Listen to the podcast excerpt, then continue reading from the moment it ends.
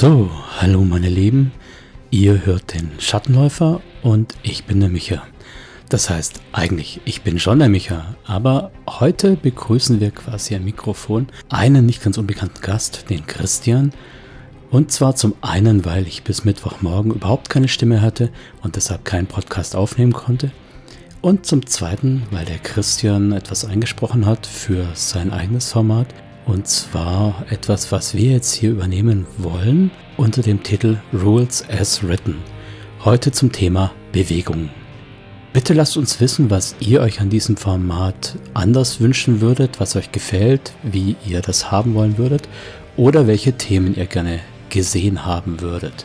Die Idee ist ganz einfach, wir stellen euch irgendeinen Themenkomplex in kompakter Form vor und halten uns dabei wirklich nur an die Rules as written, also wie es im Buche steht.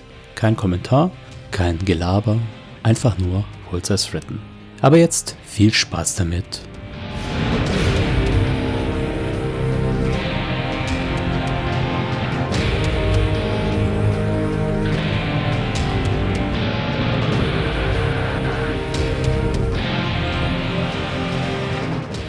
Reichweite, Bewegung und Geschwindigkeit in Shadowrun 6.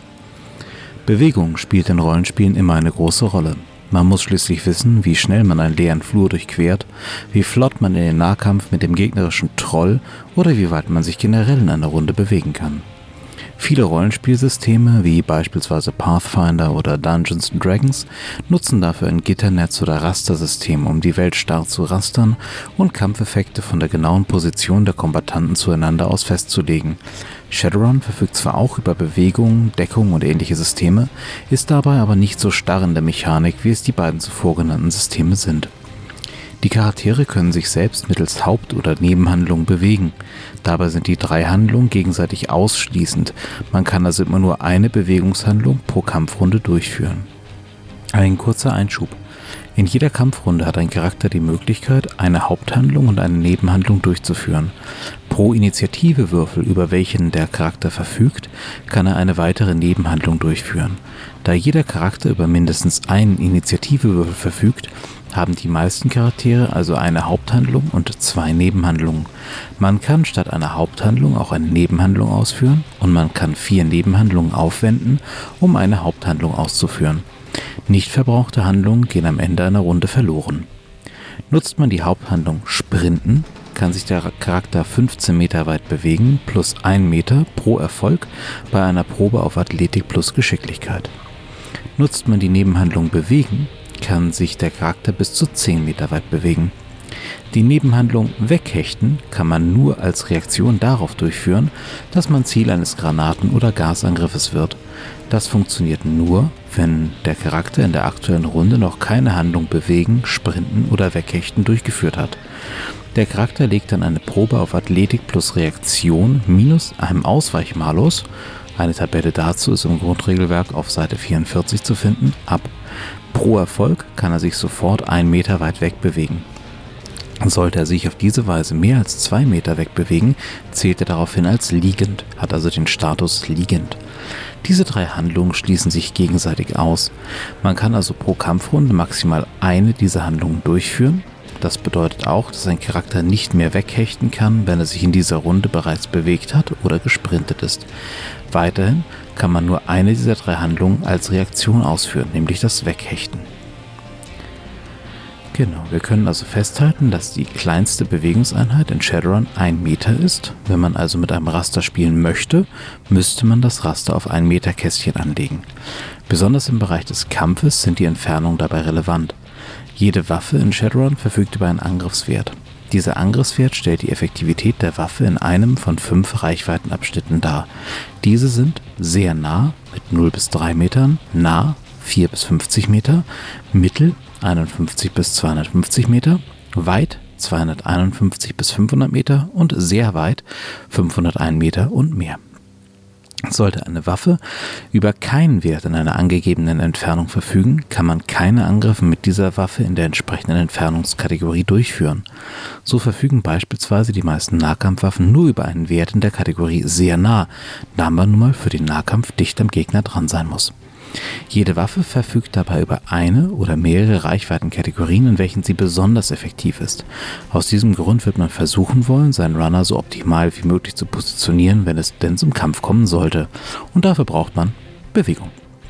Hierbei zeigt sich jedoch erneut, dass alleine durch die Reichweiten der Waffen ein Spiel auf einem reinen Bodenplan mit dem üblichen 1 Zoll Raster nur schwer abzubilden ist. Denn alleine um die Kategorie Mittel zur Gänze abzubilden, müsste der Plan über 6 Meter groß sein. Das ist eher unpraktisch. Dann gibt es noch drei Statuseffekte, welche die Bewegung beeinflussen können. Der Status humpelnd. Im Status humpeln wird jede Bewegung durch Bewegung, Sprinten oder Weghechten halbiert den Status bewegungsunfähig. Der Charakter kann hierbei weder Bewegung, Sprinten noch Weghechten durchführen. Und wir haben den Status liegend. Dabei kann sich der Charakter mittels der Handlung Bewegung nur noch zwei Meter weit bewegen und er kann nicht mehr sprinten. Dabei also angemerkt, hier steht nicht, dass er sich nicht mehr weghechten kann. Das heißt, auch liegend kann man sich weghechten. Was cool ist. Zu guter Letzt gibt es da noch einen Nachteil, welcher ebenfalls mit der Bewegung zu tun hat. Der Nachteil Kampflähmung. In der ersten Kampfrunde kann der Charakter keine Aktion zum Bewegen oder Sprinten durchführen. Um den Bereich der Bewegung dann erschöpfend zu behandeln, gibt es noch zwei weitere Arten von Bewegung. Zum einen die Bewegung mittels eines Fahrzeugs und die Bewegung mittels der Critterkraft Bewegung. Jedes Fahrzeug verfügt über einen Beschleunigungswert. Das ist der Wert, um welchen sich die aktuelle Geschwindigkeit des Fahrzeugs in Metern pro Kampfrunde eine Kampfrunde entspricht dabei drei Sekunden, erhöhen lässt. Das Fahrzeug hat weiterhin eine Höchstgeschwindigkeit, welche es nicht überschreiten kann, und ein Geschwindigkeitsintervall. Jedes Mal, wenn die aktuelle Geschwindigkeit ein Geschwindigkeitsintervall überschreitet, wird das Fahrzeug schwieriger zu beherrschen.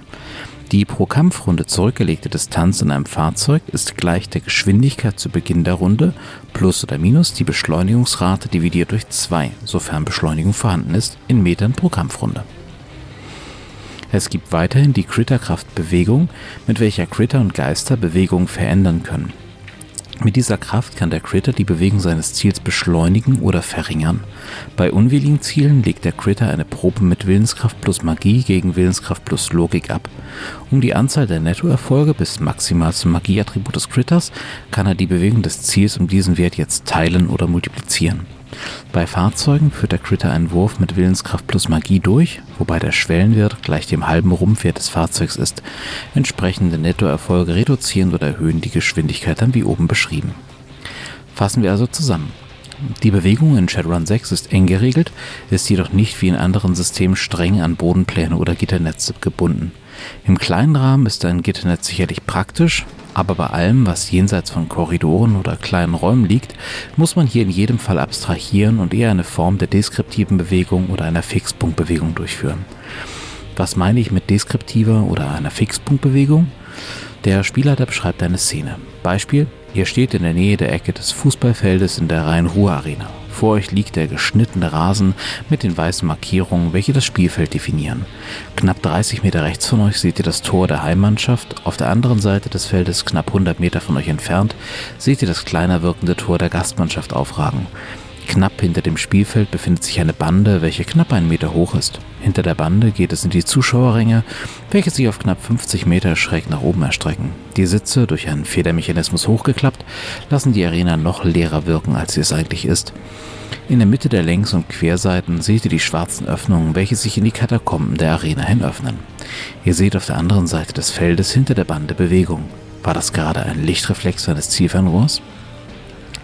In einer typischen kartenbasierten Situation bräuchten wir jetzt schon eine Karte, die beim regulären 1 Zoll Raster pro Meter knappe 2,50 Meter lang sein müsste.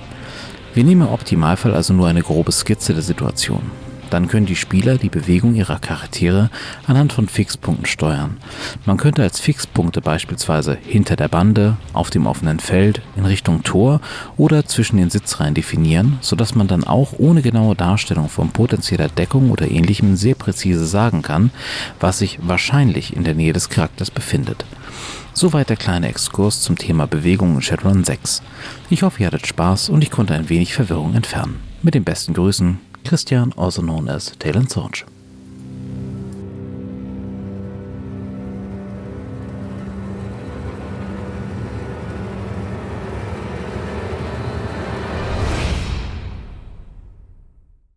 Shadowrun-Logo und Inhalte mit freundlicher Genehmigung von Pegasus Spiele unter Lizenz von Catalyst Game Labs und Tops Company Incorporated. Copyright 2020 Tops Company Incorporated. Alle Rechte vorbehalten. Shadowrun ist eine eingetragene Handelsmarke von Tops Company Incorporated. Die Musik stammt vom Album Silizium von der Band Erdenstern und heißt A Reckless Chase. Die Verwendung im Rahmen dieses Podcasts erfolgt mit freundlicher Genehmigung von Erdenstern. Alle Rechte bleiben bei Erdenstern.